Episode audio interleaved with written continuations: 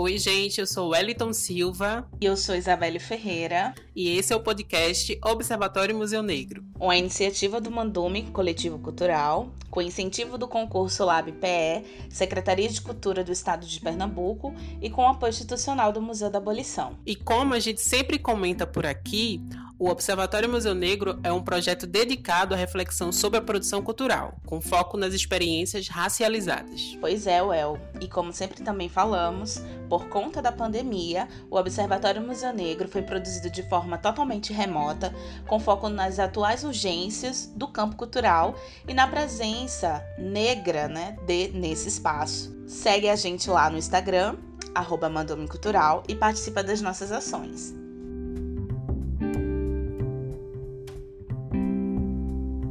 Museus são espaços dedicados à produção de saber, seja por meio das exposições, mostras ou seminários. Além de terem um importante papel social, são espaços que devem olhar para as demandas da população, incluindo identidade, gênero e raça, por exemplo. No histórico de formação dessas instituições, como a gente bem sabe, podemos observar que elas né, nascem com objetivos de demonstrar o outro e de estabelecer relações de poder dos países ocidentais.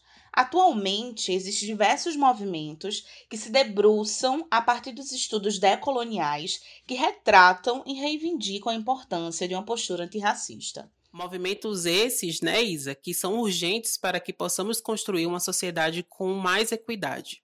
Devemos tornar essas demandas em ações práticas, discutindo, a partir dos museus, por exemplo, outras narrativas e visualidades negras que não só as que foram construídas historicamente. Para refletir sobre o papel dos museus na luta antirracista, convidamos a turismóloga, graduanda em museologia e atendente da Caixa Cultural Recife, Gabriela Marília. Seja bem-vinda, Gabriela.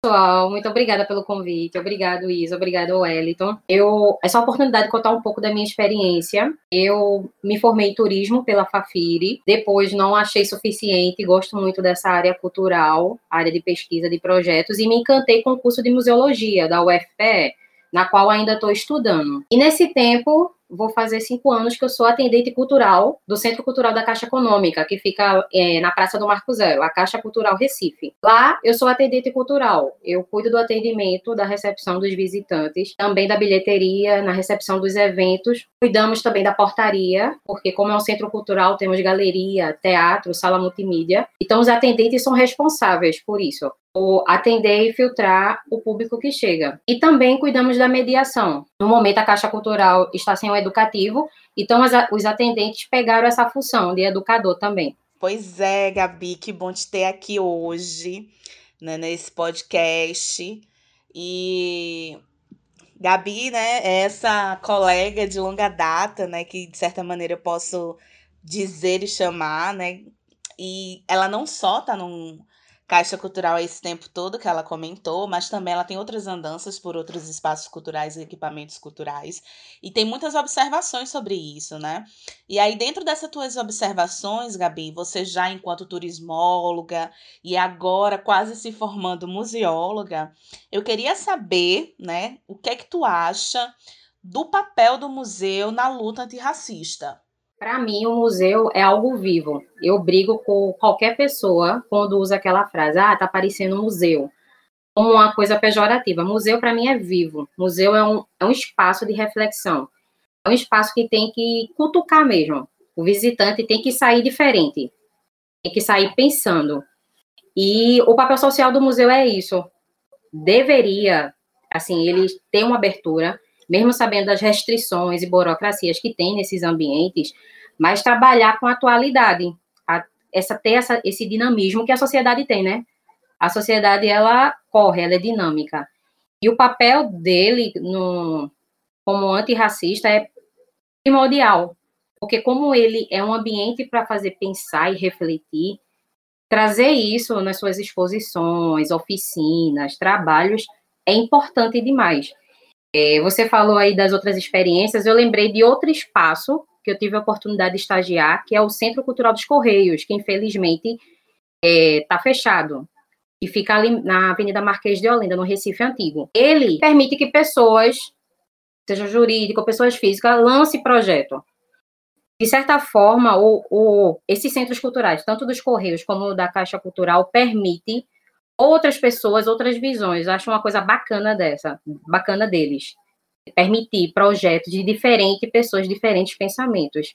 Infelizmente, o Centro Cultural dos Correios não tem mais, mas ainda tem o Centro Cultural da Caixa. E tem essa oportunidade, né, de colocar projetos nos editais que eles abrem. No, no, no atual trabalho que eu faço na Caixa, eu vejo isso. O papel social da Caixa é esse, até que ela, ele coloca, né, na sua propaganda, que é cultura. Abraçar a cultura do Brasil, através desse edital. De uma forma ele abraça e outra forma ele limita.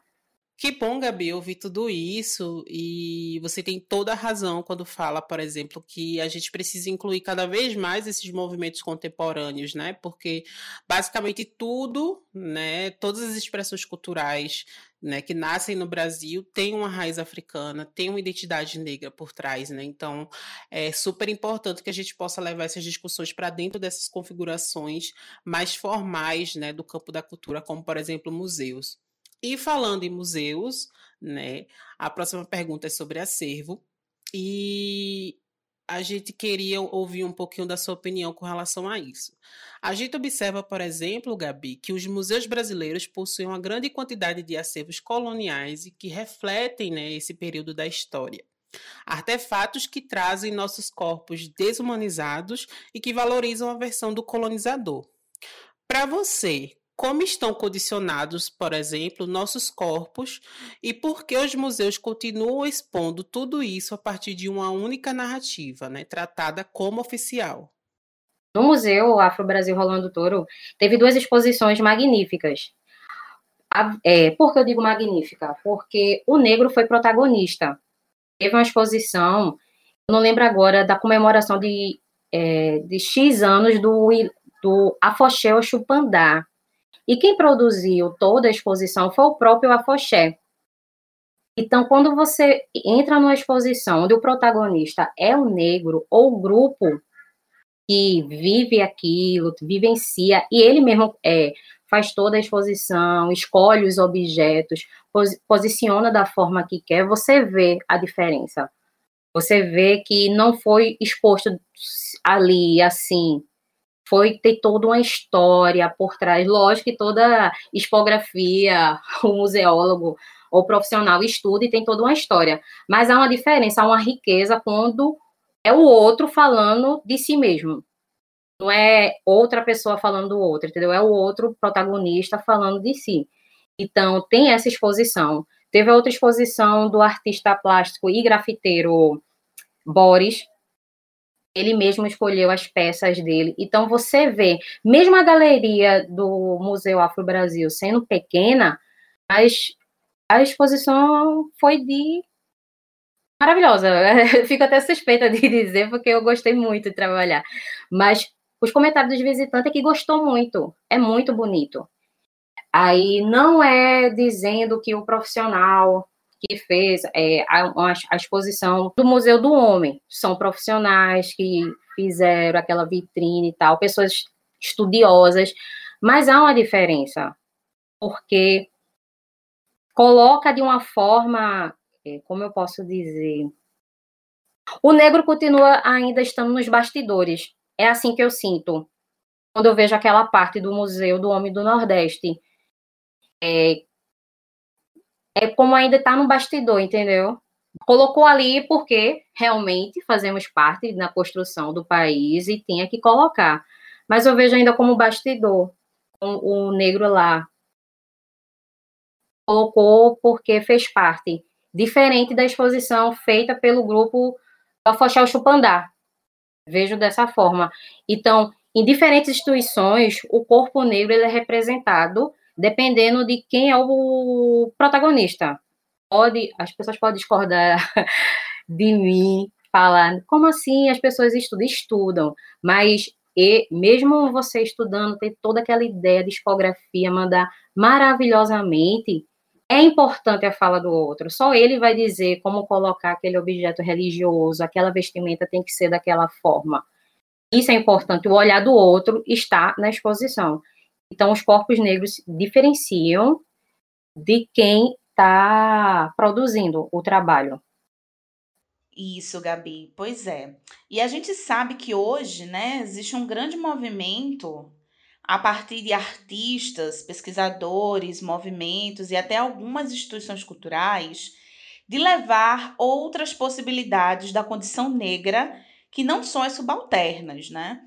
E aí, qual a importância, né, na verdade, dentro dessa perspectiva, né, desse grande movimento, é, da gente ir além dessas narrativas já impostas, né, como a gente falou na pergunta anterior, qual a importância de romper com essas representações que forçam os nossos corpos à desumanização, né? Que forçam essa, esses estereótipos né, das pessoas negras dentro de instituições culturais.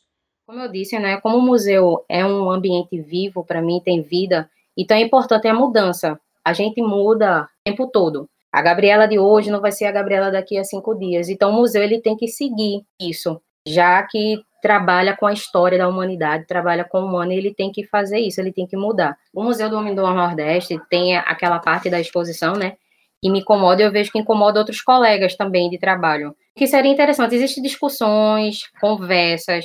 Eu sei que para algumas instituições mudar é difícil, porque responde outras instâncias e tal. O que eles podem fazer, já que não pode mudar a exposição permanente, é trabalhar com o diálogo. Parece, parece que só conversar não adianta, mas adianta muito. Conversar é, ajuda a repensar e, e ter ideias bacanas no caso do Homem do Nordeste, museu, perdão, da instituição do Museu do Homem do Nordeste, a mudança pode ser gradual, devagar, é, caminhando em passos de formiguinha, mas o importante é ter essa conversa. Teve uns projetos que eles começaram a, né, permitiu escutar os visitantes e não sei como vai ser, mas o diálogo é um passo, é um primeiro passo. Lá na caixa onde eu trabalho, esses corpos negros que eu posso colocar como os funcionários. Lá na Caixa, se vocês tiverem oportunidade de visitar, é, uma, é algo que eu acho muito interessante. A maioria dos funcionários da linha de frente, quando eu digo linha de frente, é no atendimento ao cliente, a maioria são negros. Então, geralmente, instituições culturais encontramos pessoas negras nos bastidores. Quem, fica com a parte de atender, do atendimento, é poucas, poucas pessoas que vemos, né, negra. E lá na Caixa é diferente. E eu acho engraçado que isso é bem assustador para algumas pessoas, quando deveria ser bem natural, já que somos a maioria. Então, como a gente está, no momento, sem projetos, no atual sistema de governo que estamos, estamos sem projetos, e eu vejo que os funcionários acabam fazendo essa quebra, essa mudança, devagarzinho. A partir do momento que o visitante permite uma conversa, geralmente, todos, todos os dias, tem um estranhamento, o estranhamento do black, e tem meninas que usam black, tem meninas que usam trança, tem meninas que usam turbante. E eu acho interessante a conversa que acontece com os visitantes. Até perguntaram se para trabalhar na Caixa Cultural Recife teria que ser negra. a gente falou não, que naturalmente no processo de seleção as pessoas foram chamadas pelo seu, pela sua competência.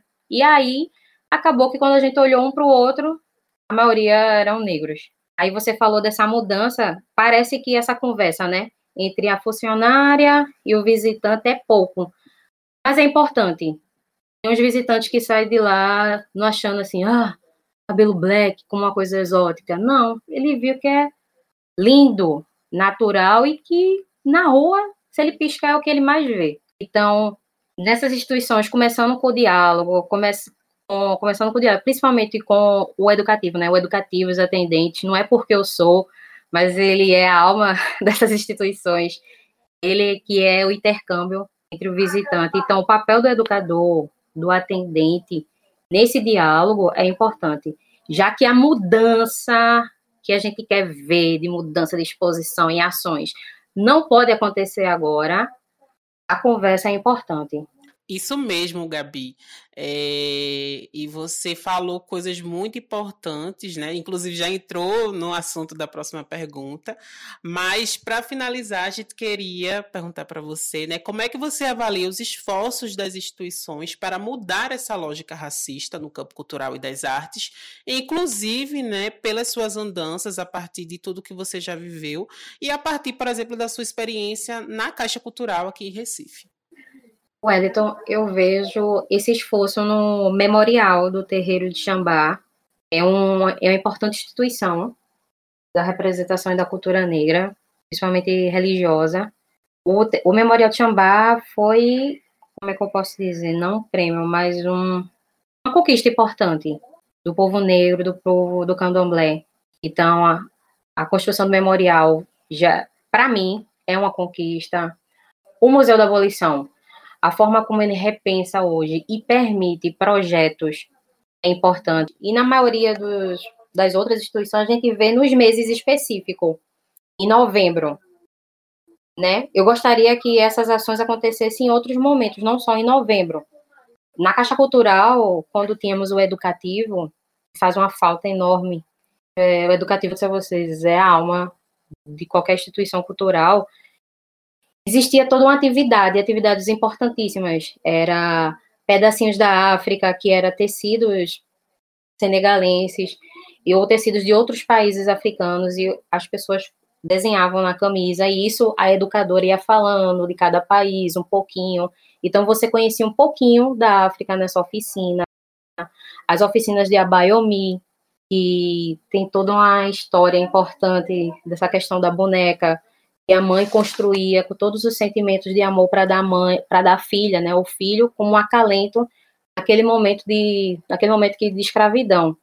Então, essas oficinas, essas discussões, geralmente acontecem nessas instituições em novembro. Na Caixa Cultural acontecia a mesma coisa. Em novembro, os educadores focavam nisso. Tinha uma semana da consciência negra. Gostaria que esses espaços tivessem essas discussões durante o ano, porque não acaba, né?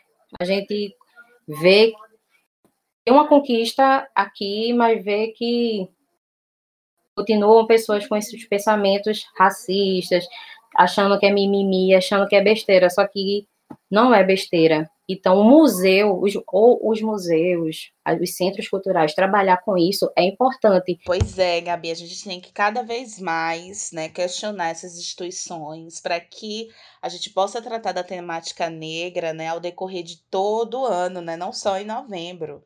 Até porque né, nós somos maioria da população e sempre, né, desde de, de que esse processo né, de escravidão começou no Brasil, né, e que, de certa maneira, essa não abolição também, é, sempre nossos corpos são subalternizados, né, e nossas narrativas acabam sendo silenciadas. Então, cada vez mais a gente tem que, é, de certa maneira, tentar quebrar essas narrativas e dizer que sim, nós temos muitas coisas para falar durante todo o ano e que sim, nossas pautas são de urgência, né?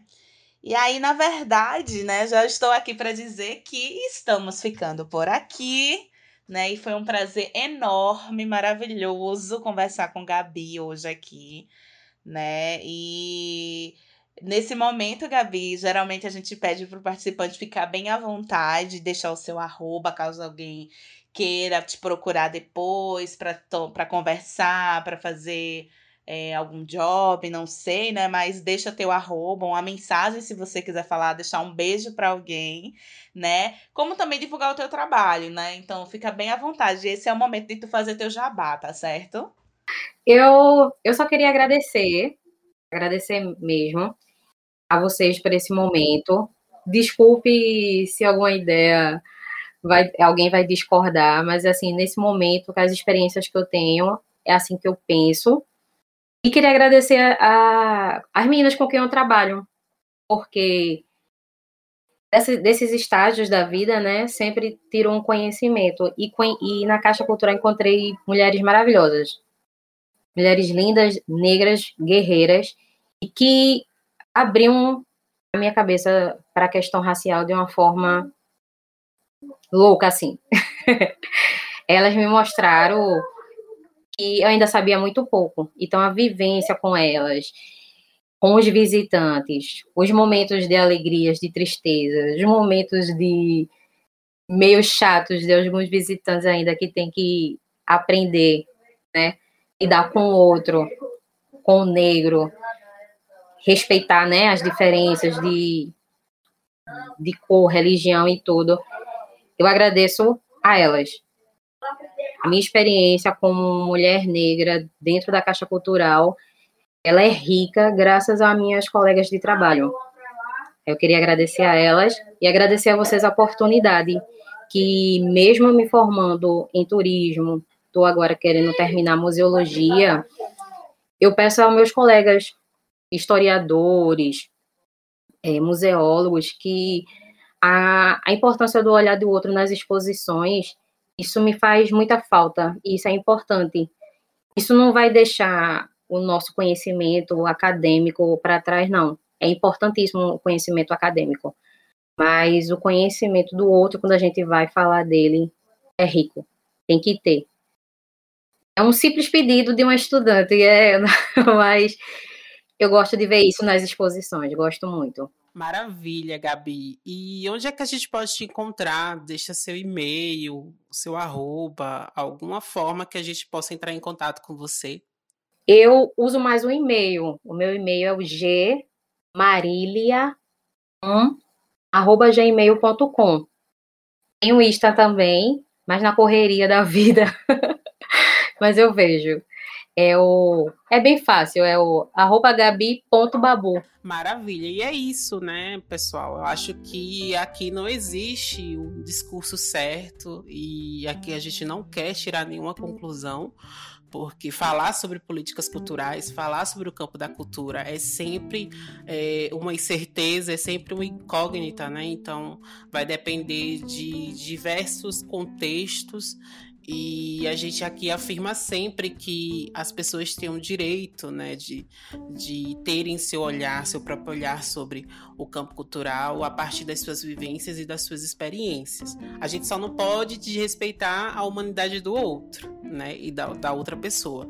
Mas a gente pode sim né, colocar é, os nossos posicionamentos, as nossas questões é, e usar isso para falar sobre é, as coisas que estão postas, né? Então, basicamente é isso. Muito obrigado por você nos ouvir até aqui. Agradeço novamente a Gabi por ter participado. Aqui a gente é muito íntimo, a gente já bota logo um apelido na pessoa, já chama de Gabi e é isso. Siga a gente no Instagram @mandumicultural para ficar sabendo de outras atividades, de outras ações que vem muita coisa boa por aí depois desse projeto. E a gente tem muita novidade também vindo. Um beijo e até o próximo episódio.